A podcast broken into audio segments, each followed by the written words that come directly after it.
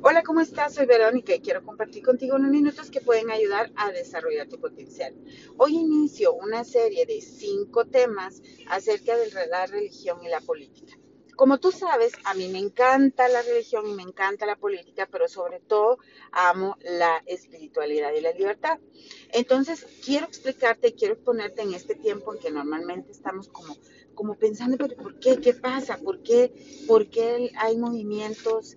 Eh, específicos políticos que van en contra de la iglesia o en contra de la religión, eh, eh, porque hay, que, hay otros movimientos políticos que al contrario reconocen esa autoridad o esa influencia y entonces buscan a, a la religión para poder que apoyen sus proyectos políticos y viceversa. Bueno, lo primero, entonces inicio esto con cinco, con cinco temas que creo que son suficientes como para poder abordar este tema. Y entonces vamos con el número uno, que es la comunidad, ¿sí? Entonces, para poder entender la religión debes entender la comunidad. Esto lo puedes, eh, puedes leer libros de antropología, puedes leer libros de, ciencias sociales em, y cada uno tendrá su propia opinión.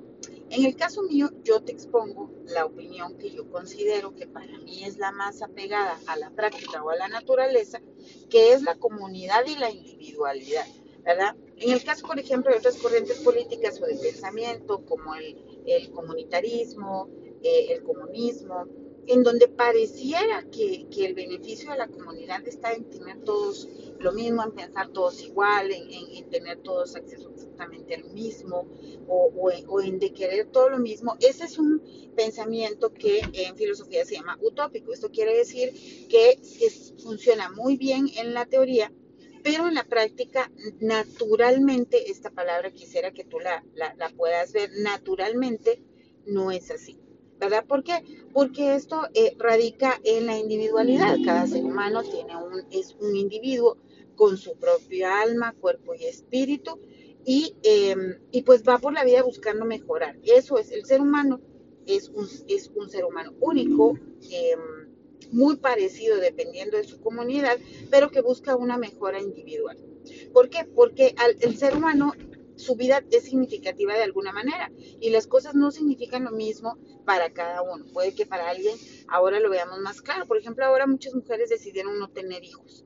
Esto es un cambio dentro de la sociedad o de la comunidad porque eh, eh, era un mandato casi que, el tener hijos, ¿verdad? Ahora ya algunas mujeres dicen que no, algunos hombres eh, también deciden que no, se hacen la vasectomía y, pues pueden ellos em, vivir su vida sin tener hijos. Entonces, esta es una decisión que cambia totalmente el concepto de comunidad.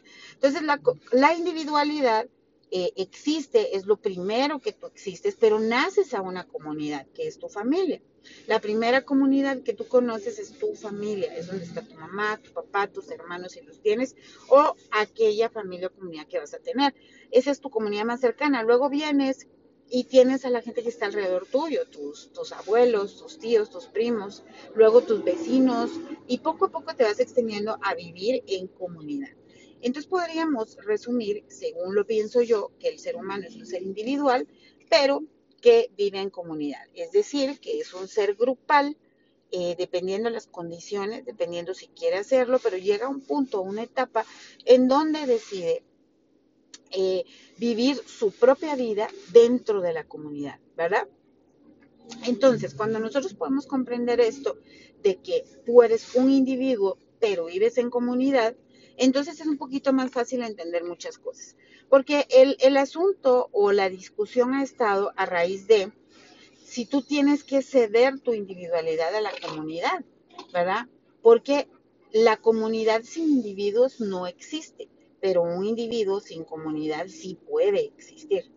Entonces, esto es, eh, ha sido la discusión de si la comunidad se debe a, la individualidad o la individualidad a la comunidad. Esto ha, provocado muchísimas discusiones que han generado corrientes religiosas, corrientes políticas. Sin embargo, en la práctica o lo natural, que sería lo que el ser humano hace de manera em, un poco reptilesca, un poco un poco eh, animal, ¿verdad? Su parte animal. El ser humano tiene momentos de comunidad y tiene momentos de individualidad en la práctica, ¿verdad? O sea, usted se levanta, em, eh, va a trabajar solo y es, pero está dentro de la comunidad, pero dentro suyo usted va teniendo sus propios pensamientos que nadie más puede saber, sus propios planes que nadie más puede saber. Ya luego cuando usted llega a su trabajo ejecuta una, una, ejerce una función comunitaria, ¿verdad? Entonces llega, saluda, platica, comen juntos, etcétera. Entonces, ahora, la individualidad necesita a la comunidad, por supuesto, y la comunidad a la individualidad, sí. Esto se da porque el conocimiento es disperso. Entonces, si el conocimiento es disperso, eh, es, asumimos que nosotros no sabemos todo de los otros, ¿sí? O no podemos saber todo sobre la práctica y el ejercimiento eficiente de la vida, ¿verdad? Esto podríamos, o tal vez algún liberal libertario diría, no, yo no necesito a otras personas si las necesitas, ¿verdad? No es que las necesites en manera de dependencia, sino que las necesitas de manera de cooperación. Como el conocimiento es disperso, tú no puedes operarte. Esto lo tiene que hacer un médico, ¿sí? Especializado en la operación que tú necesitas. Como em, si tú, por ejemplo, te especializaste y no conoces y no conoces otras ciencias que son más específicas, necesitas ese conocimiento. Entonces, por ejemplo, eh, dentro del, puede que tú, por ejemplo, sepas mucho y leas las constituciones, sepas mucho de leyes, pero tú no estás autorizado por la comunidad para poder eh, ejercer, por ejemplo, como abogado, ¿verdad? Para esto tienes que tener un registro, tienes que haber estudiado de esa manera específica, pero puedes saber al respecto de todo esto. Es decir, tú puedes tener un conocimiento eh, universal de muchas cosas, pero conocimientos específicos, pues serán las especialidades que algunas necesitan autorización. Esto nos lleva a que todos necesitamos de todos de manera cooperativa, no de manera de, de independencia, ¿verdad?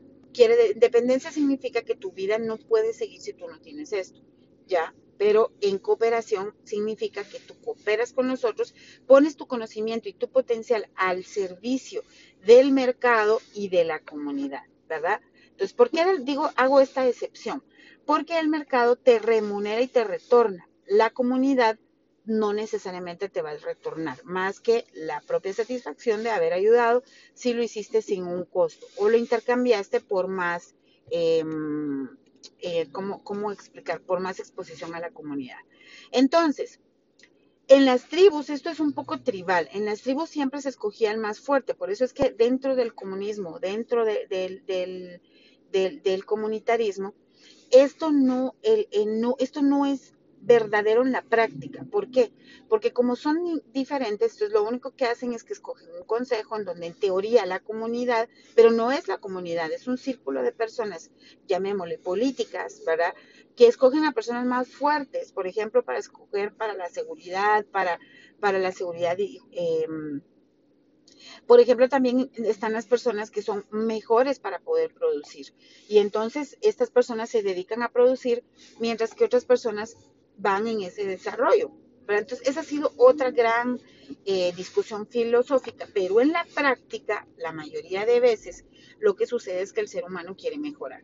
Entonces, si el ser humano está dentro de una comunidad y esa comunidad no provee o no crea las condiciones en donde el ser humano se pueda desarrollar, ese, ese individuo se va a retirar, que es lo que pasa con la migración en Guatemala. Aquí, por ejemplo, una persona puede trabajar tantas horas y no quiere trabajar más de eso porque la ley dice que no puede trabajar más de eso. Eh, en Estados Unidos ellos trabajan el horario en que tengan que trabajar porque ellos saben que trabajan por lo que ellos quieren ganar. Esa ha sido otra discusión. Pero entonces, para resumirlo, individualidad y comunidad. Entonces, esto es un poco, puedes leer el pacto social donde habla John Locke, ¿verdad? De cómo habla él acerca de la comunidad, igual Adam Smith, y también puedes leer la, em, ay, ahorita se me fue el nombre, eh, la acción humana de eh, Ludwig von Mises, eh, y Fundamentos de la Libertad de eh, Hayek, que son libros que, que, son largos, pero que te pueden ayudar a entender la, la, individualidad y la comunidad. Claro, hay muchísimos más libros con corrientes políticas y religiosas que son permitidos, pero al final siempre tu sentido común te va a llevar a la individualidad. Así que, ¿cómo, ¿dónde entra la religión en este momento? La religión entra en la espiritualidad, que es otro factor que se agrega a la individualidad y a la comunidad. De esto vamos a hablar en el siguiente capítulo. Hasta luego, que todo lo bueno te pase y nos vemos en el camino.